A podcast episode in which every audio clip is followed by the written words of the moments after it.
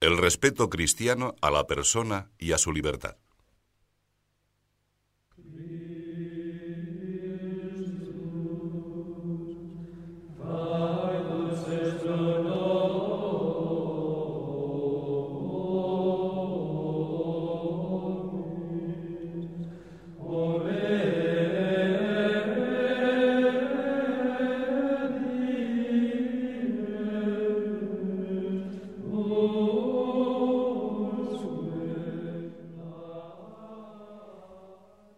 Hemos leído en la Santa Misa un texto del Evangelio según San Juan, la escena de la curación milagrosa del ciego de nacimiento. Pienso que todos nos hemos conmovido una vez más ante el poder y la misericordia de Dios, que no mira indiferente la desgracia humana. Pero quisiera ahora fijarme en otros rasgos. Concretamente, para que veamos que cuando hay amor de Dios, el cristiano tampoco se siente indiferente ante la suerte de los otros hombres y sabe también tratar a todos con respeto. Y que cuando ese amor decae, existe el peligro de una invasión fanática y despiadada en la conciencia de los demás. Al pasar, dice el Santo Evangelio, vio Jesús a un hombre ciego de nacimiento. Jesús ¿qué pasa. Con frecuencia me he maravillado ante esta forma sencilla de relatar la clemencia divina. Jesús pasa y se da cuenta enseguida del dolor.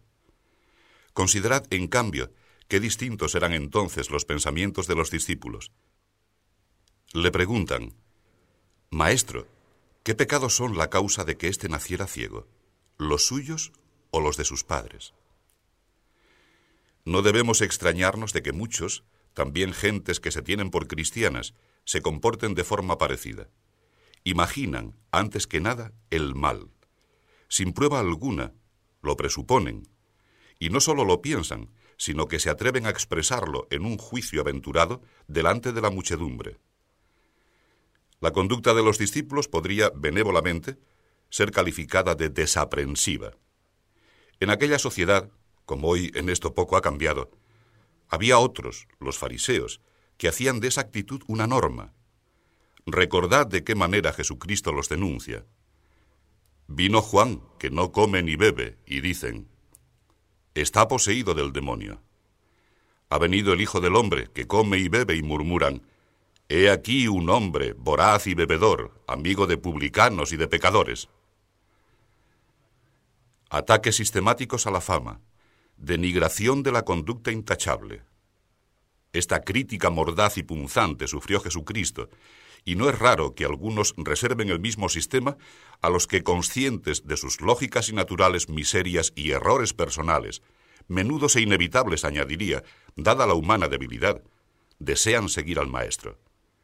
Pero la comprobación de esas realidades no debe llevarnos a justificar tales pecados y delitos, Habladuría se les llama, con sospechosa comprensión, contra el buen nombre de nadie.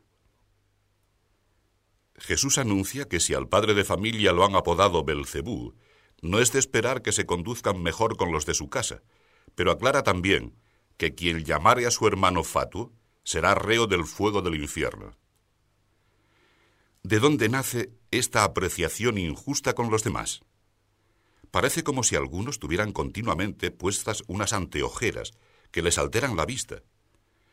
No estiman por principio que sea posible la rectitud, o al menos la lucha constante por portarse bien. Reciben todo, como reza el antiguo adagio filosófico, según el recipiente, en su previa deformación. Para ellos, hasta lo más recto refleja, a pesar de todo, una postura torcida que hipócritamente adopta apariencia de bondad. Cuando descubren claramente el bien, escribe San Gregorio, escudriñan para examinar si hay además algún mal oculto.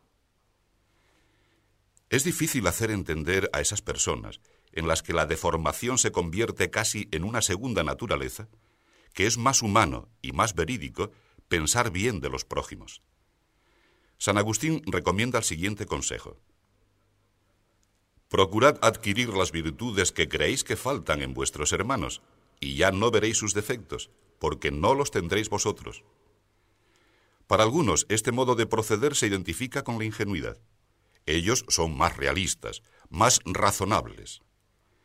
erigiendo en norma de juicio el prejuicio, ofenderán a cualquiera antes de oír razones. Luego, objetivamente, bondadosamente, quizá concederán al injuriado la posibilidad de defenderse, contra toda moral y derecho, porque en lugar de cargar ellos con la prueba de la supuesta falta, conceden al inocente el privilegio de la demostración de su inocencia. No sería sincero si no os confesara que las anteriores consideraciones son algo más que un rápido espigueo de tratados de derecho y de moral. Se fundamentan en una experiencia que han vivido no pocos en su propia carne. Lo mismo que otros muchos han sido con frecuencia y durante largos años la diana de ejercicios de tiro de murmuraciones, de difamación, de calumnia. La gracia de Dios y un natural nada rencoroso han hecho que todo eso no les haya dejado el menor rastro de amargura. Mi pro mínimo est, ut avobis judicer. Se me da muy poco el ser juzgado por vosotros, podrían decir con San Pablo. A veces, empleando palabras más corrientes, habrán añadido que todo les ha salido siempre por una friolera. Esa es la verdad. Por otro lado, sin embargo, no puedo negar que a mí me causa tristeza el alma del que ataca injustamente la honradez ajena, porque el injusto agresor se hunde a sí mismo. Y sufro también por tantos que, ante las acusaciones arbitrarias y desaforadas, no saben dónde poner los ojos. Están aterrados, no las creen posibles, piensan si será todo una pesadilla. Hace unos días leíamos en la epístola de la Santa Misa el relato de Susana aquella mujer casta, falsamente incriminada de deshonestidad por dos viejos corrompidos. Rompió a llorar Susana y contestó a sus acusadores, Por todas partes me siento en angustia, porque si hago lo que me proponéis, vendrá sobre mí la muerte, y si me niego, no escaparé de vuestras manos. ¿Cuántas veces la insidia de los envidiosos o de los intrigantes coloca a muchas criaturas limpias en la misma situación? se les ofrece esta alternativa, ofender al Señor o ver denigrada su honra. La única solución noble y digna es, al mismo tiempo, extremadamente dolorosa y han de resolver. Prefiero caer inculpable en vuestras manos a pecar contra el Señor.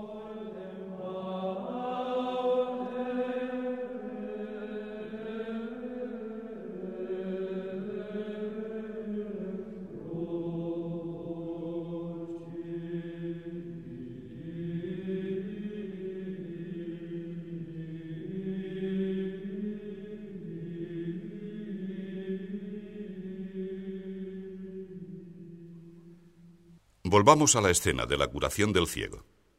Jesucristo ha replicado a sus discípulos que aquella desgracia no es consecuencia del pecado, sino ocasión para que se manifieste el poder de Dios. Y con maravillosa sencillez decide que el ciego vea. Comienza entonces, junto con la felicidad, el tormento de aquel hombre. No le dejarán en paz. Primero son los vecinos y los que antes le habían visto pedir limosna. El Evangelio no nos cuenta que se alegrasen, sino que no acertaban a creerlo, a pesar de que el ciego insistía en que ese, que antes no veía y ahora ve, es él mismo.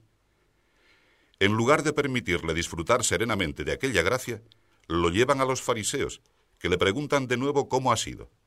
Y él responde por segunda vez, puso lodo sobre mis ojos, me lavé y veo.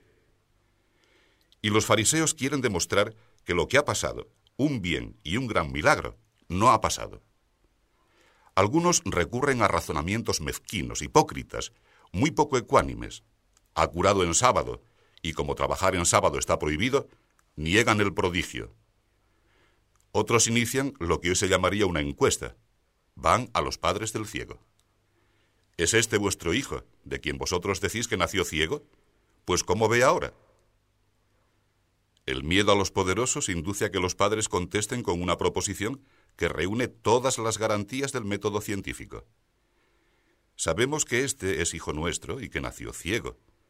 Pero cómo ahora ve no lo sabemos, ni tampoco sabemos quién le ha abierto los ojos. Preguntádselo a él, ya es mayor y dará razón de sí.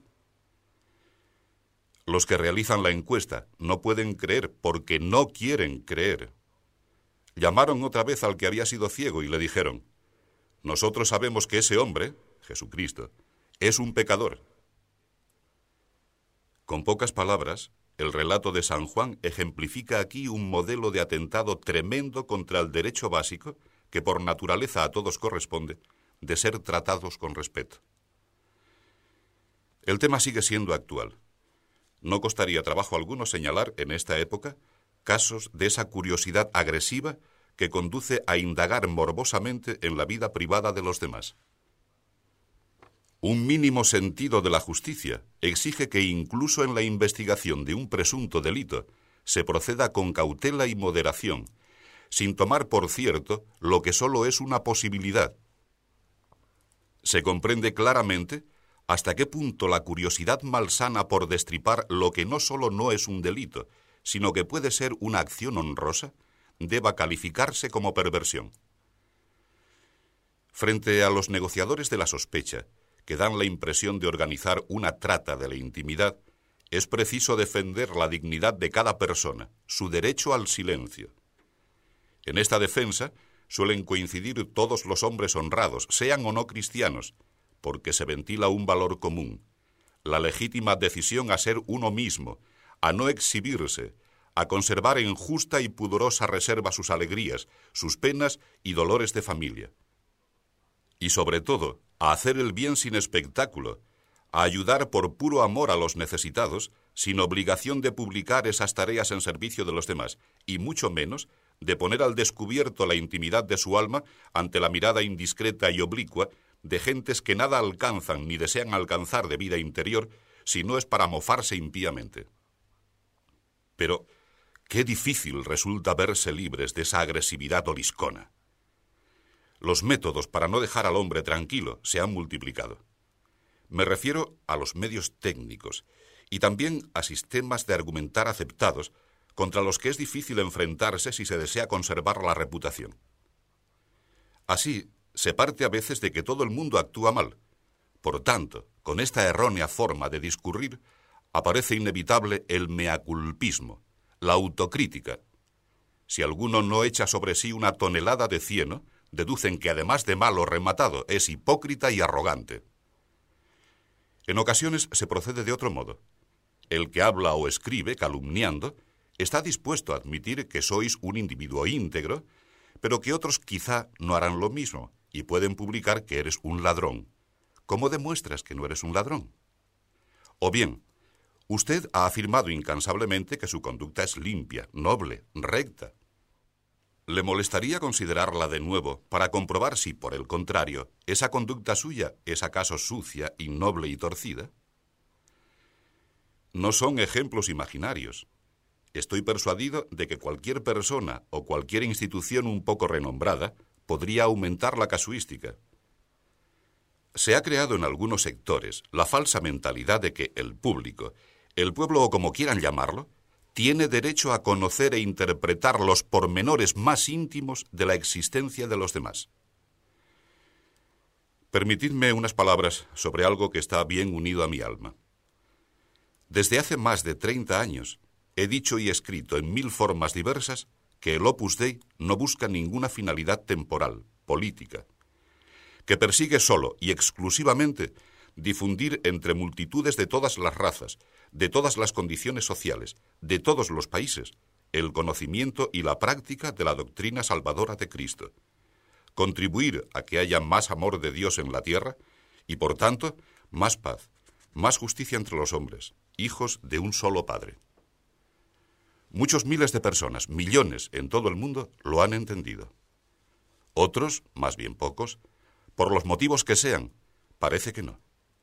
Si mi corazón está más cerca de los primeros, honro y amo también a los otros, porque en todos es respetable y estimable su dignidad, y todos están llamados a la gloria de hijos de Dios.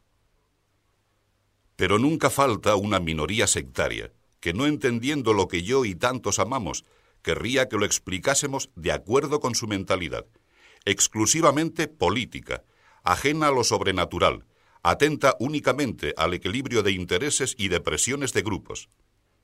Si no reciben una explicación así, errónea y amañada a gusto de ellos, siguen pensando que hay mentira, ocultamiento, planes siniestros. Dejad que os descubra que ante esos casos ni me entristezco ni me preocupo. Añadiría que me divierto si se pudiera pasar por alto que cometen una ofensa al prójimo y un pecado que clama delante de Dios.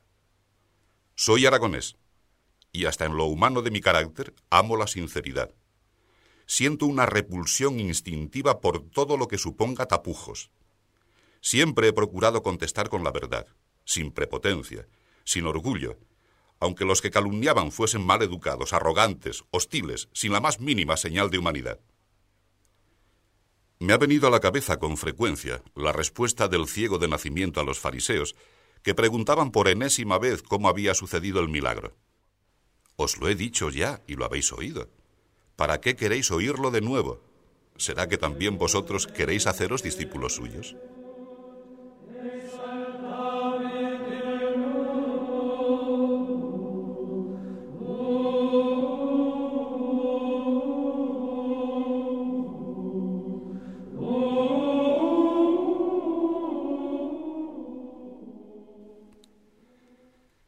El pecado de los fariseos no consistía en no ver en Cristo a Dios, sino en encerrarse voluntariamente en sí mismos, en no tolerar que Jesús, que es la luz, les abriera los ojos.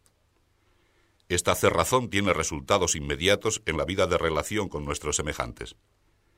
El fariseo que creyéndose luz no deja que Dios le abra los ojos, es el mismo que tratará soberbia e injustamente al prójimo, yo te doy gracias de que no soy como los otros hombres, que son ladrones, injustos, adúlteros, ni tampoco como este publicano. Reza. Y al ciego de nacimiento, que persiste en contar la verdad de la cura milagrosa, le ofenden.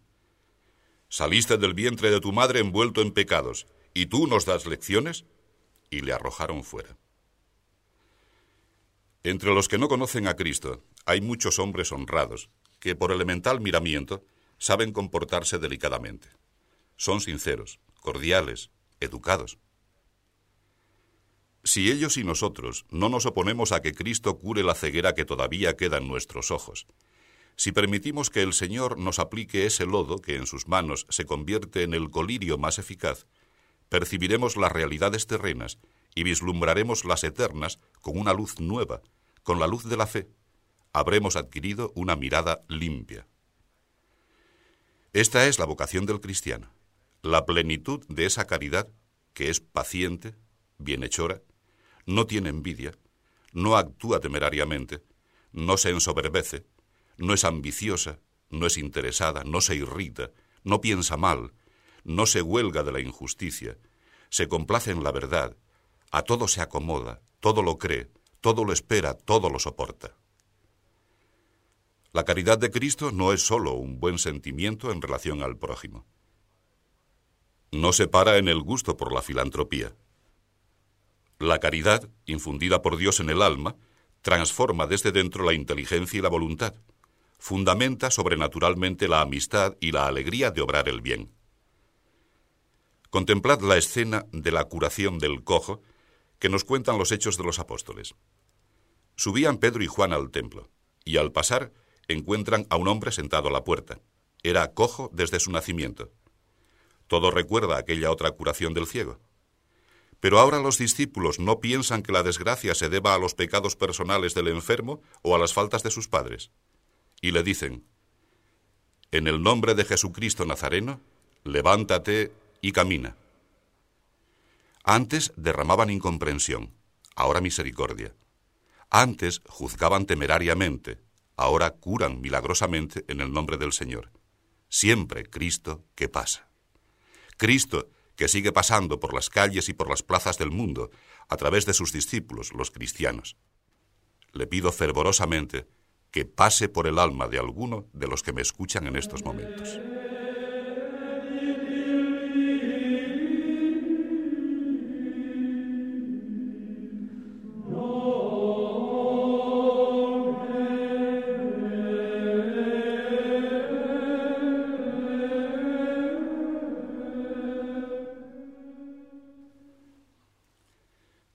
Nos sorprendía al principio la actitud de los discípulos de Jesús ante el ciego de nacimiento. Se movían en la línea de ese refrán desgraciado, piensa mal y acertarás. Después, cuando conocen más al Maestro, cuando se dan cuenta de lo que significa ser cristiano, sus opiniones están inspiradas en la comprensión. En cualquier hombre, escribe Santo Tomás de Aquino, existe algún aspecto por el que los otros pueden considerarlo como superior conforme a las palabras del apóstol, llevados por la humildad, teneos unos a otros por superiores. Según esto, todos los hombres deben honrarse mutuamente. La humildad es la virtud que lleva a descubrir que las muestras de respeto por la persona, por su honor, por su buena fe, por su intimidad, no son convencionalismos exteriores, sino las primeras manifestaciones de la caridad y de la justicia. La caridad cristiana no se limita a socorrer al necesitado de bienes económicos. Se dirige, antes que nada, a respetar y comprender a cada individuo en cuanto tal, en su intrínseca dignidad de hombre y de hijo del Creador. Por eso, los atentados a la persona, a su reputación, a su honor, denotan en quien los comete que no profesa o que no practica algunas verdades de nuestra fe cristiana, y en cualquier caso, la carencia de un auténtico amor de Dios.